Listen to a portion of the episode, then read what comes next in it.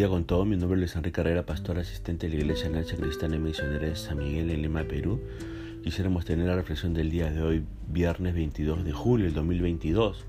Hoy nos corresponde ver el pasaje de Isaías capítulo 55 y hemos querido titular a este devocional Escuchando a Dios. Dios continúa hablando a los judíos, animándolos y exhortándolos. En gran parte, el exilio fue causado por la insensatez espiritual de Judá. Se dedicaron a cosas vanas, entre comillas, como la idolatría, la avaricia y la inmoralidad. En, el versículo 2 Dios los anima a dejar todo y acercarse nuevamente a Él. Nos dice el versículo 1 al 3. Dios llama a recibir salvación gratuita. El capítulo comienza en el versículo 1 con un clamor del corazón de Dios a todo individuo para que se detenga y considere la salvación. Este es como un pedido de auxilio en la noche. Dios desea que cada alma débil contemple su poderoso brazo de salvación. Tenemos aquí un llamado, una invitación universal y encontramos sin embargo que está limitada a una clase de gente.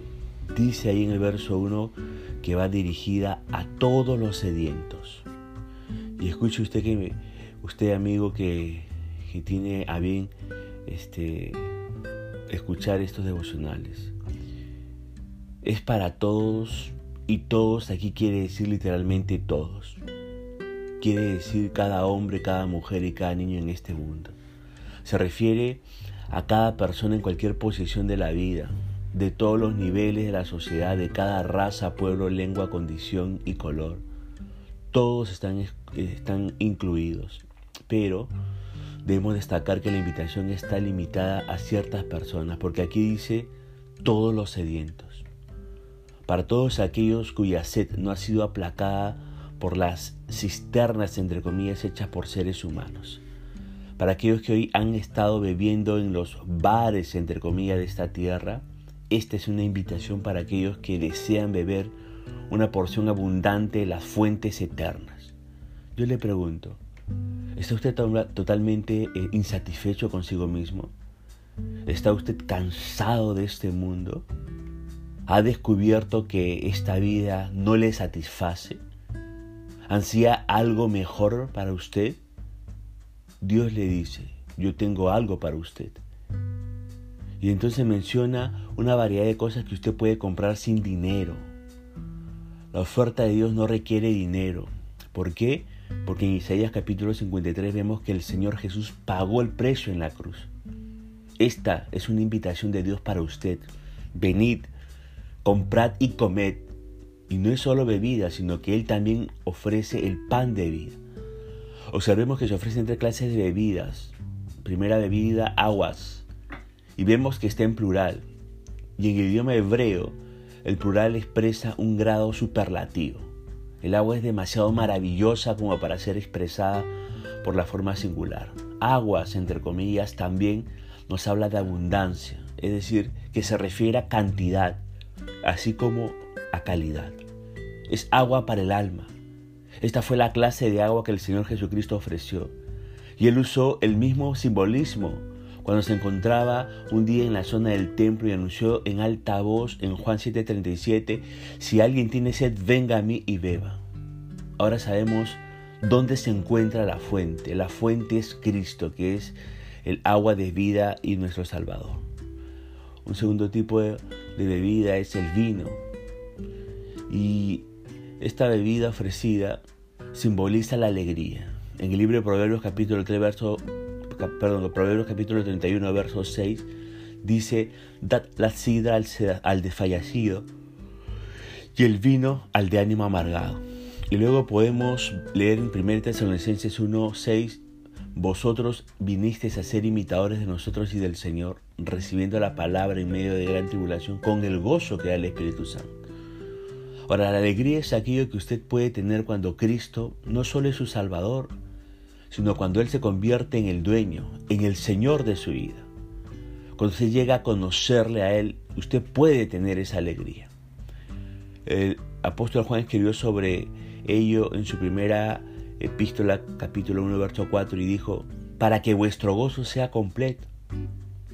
La siguiente frase se encontraba enmarcada en la oficina de un pastor con estas palabras. Decía, el gozo es la bandera que ondea en el corazón cuando el dueño reside allí. Y de paso, usted que me escucha, digamos que la auténtica alegría, la auténtica alegría este, que la relación con Cristo produce es una bebida maravillosa. Ahora, se habla de la leche. La leche fue la tercera bebida ofrecida. La leche es esencial para el crecimiento y el desarrollo, especialmente para los niños. Así también la leche de la palabra de Dios es esencial para el crecimiento espiritual. El apóstol Pedro lo explicó de esta manera en 1 Pedro capítulo 2 verso 2. Y desead como niños recién nacidos la leche espiritual no adulterada para que por ella crezcáis para salvación. Y un hijo de Dios, amigo oyente, debería desear la palabra de Dios con la misma ansiedad. Si usted es un creyente, hay algo que no funciona bien con usted si no le agrada el estudio de la palabra de Dios. A veces son, a veces en los círculos cristianos puede haber actividades entretenidas, cursillos y coloquios sobre diversos temas, encuentros sociales y otras actividades. Pero no se estudia la palabra de Dios. Por tal motivo, parece que muchos creyentes como si hubieran nacido muertos porque no tienen vida espiritual y otros presentan un desarrollo espiritual deficiente. Estimado oyente, cristiano, usted debería tener un gran interés en alimentarse espiritualmente con la palabra de Dios. En el verso 2 de este capítulo 55 de Isaías deberíamos examinarnos con respecto al dinero que gastamos en lo que no sean nuestras necesidades básicas y que no satisface realmente nuestra vida. Entonces nos preguntamos dónde se encuentra la felicidad. No la encontramos en el dinero. Usted que me escucha, ¿por qué no va a la mesa donde puede obtener el pan, la leche, el vino y el agua que satisfacen? Es decir, los alimentos espirituales de los que hemos hablado. Ahí es donde todos necesitamos ir con frecuencia. Según el versículo 3 de este capítulo, vemos que lo que Dios quiere hacer es un nuevo pacto, un pacto eterno relacionado con David, dice el verso 3. Pero el David, entre comillas, de quien Dios habla es el siervo, como dice el verso 4. Y vea usted Isaías capítulo 42, verso 1 al 9 y capítulo 49, verso 1 al 7. ¿Qué siervo? El gran hijo de David. Las palabras de Dios a Judá tienen validez universal. Todo pecador debe acatar las exhortaciones en los versículos 6 y 7. Léalo usted, por favor. Que dice, debe buscar a Dios y debe clamar a Él, dice el verso 6. Debe dejar el pecado y volverse a Dios en arrepentimiento, no dice el verso 7. Y yo le digo algo más. Ahora, usted si no es de Cristo, es el tiempo de gracia a los que hacen lo que les acabo de comentar, buscar a Dios y clamar a Él, dejar su pecado y volverse en arrepentimiento a Dios. ¿Sabe qué es lo que hace Dios? Dios promete mostrarle misericordia y perdonarle, dice el versículo 7 en su segunda parte. Ahora, ojo, el profeta Isaías nos dice que llamemos al Señor mientras está cerca. Dios sabe que no piensa alejarse de nosotros, pero a menudo nosotros nos alejamos de Él o levantamos barreras de pecado entre Él y nosotros. No espere hasta que se haya apartado muy lejos de Dios para buscarlo. Entre más pasa el tiempo, más difícil resulta volverse a Él. Hasta es posible que venga a juzgar a la tierra antes de que usted decida arrepentirse. Busque a Dios ahora, mientras puede, antes de que sea demasiado tarde. Ahora bien, fíjese que cuando se trata de las cosas de Dios, especialmente de su salvación, el ser humano tiene que dejar sus formas de pensar y aceptar lo que Dios ha dicho y cómo Dios obra en este mundo, según el verso 8 y 9. Dios tiene una perspectiva de la vida diferente a la nuestra. Sus planes no son los nuestros. El conocimiento y la sabiduría de Dios son superiores a los del ser humano. Somos unos necios si pensamos que podemos hacer que los planes y los propósitos de Dios se acomoden a los nuestros. Por el contrario, somos nosotros quienes debemos hacer el esfuerzo de conformarnos a sus planes. Pero lo que queda claro es que la palabra de Dios tiene gran poder, como dice el verso 10 y 11. Cumple el propósito que Dios tiene. Lo que nos toca hacer es recibir esta, esa palabra y confiar en esta palabra. Aún cuando no la entendamos completamente. Si lo hacemos, entonces el resultado será gran alegría, dice el verso 12. Y prosperidad espiritual, dice el verso 13.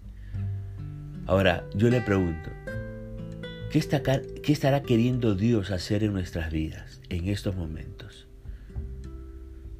¿Qué es lo que Dios quiere cumplir con nosotros? ¿Qué propósitos tendrán para nosotros en esta tierra en estos momentos? Tenemos que abrir nuestros corazones a su palabra y a sus propósitos. ¿Y sabe qué? Confiar en ellos y aprender a escuchar a Dios en estos tiempos que nosotros estamos viviendo. Si así lo hacemos, téngalo por seguro que estaremos en el centro de la voluntad del Señor y obviamente seremos eh, receptores de sus bendiciones. Punto final para el del día de hoy, diciendo que la gracia y misericordia del Señor sea sobre su propia vida, conmigo será Dios mediante esta nueva oportunidad. Que el Señor le bendiga.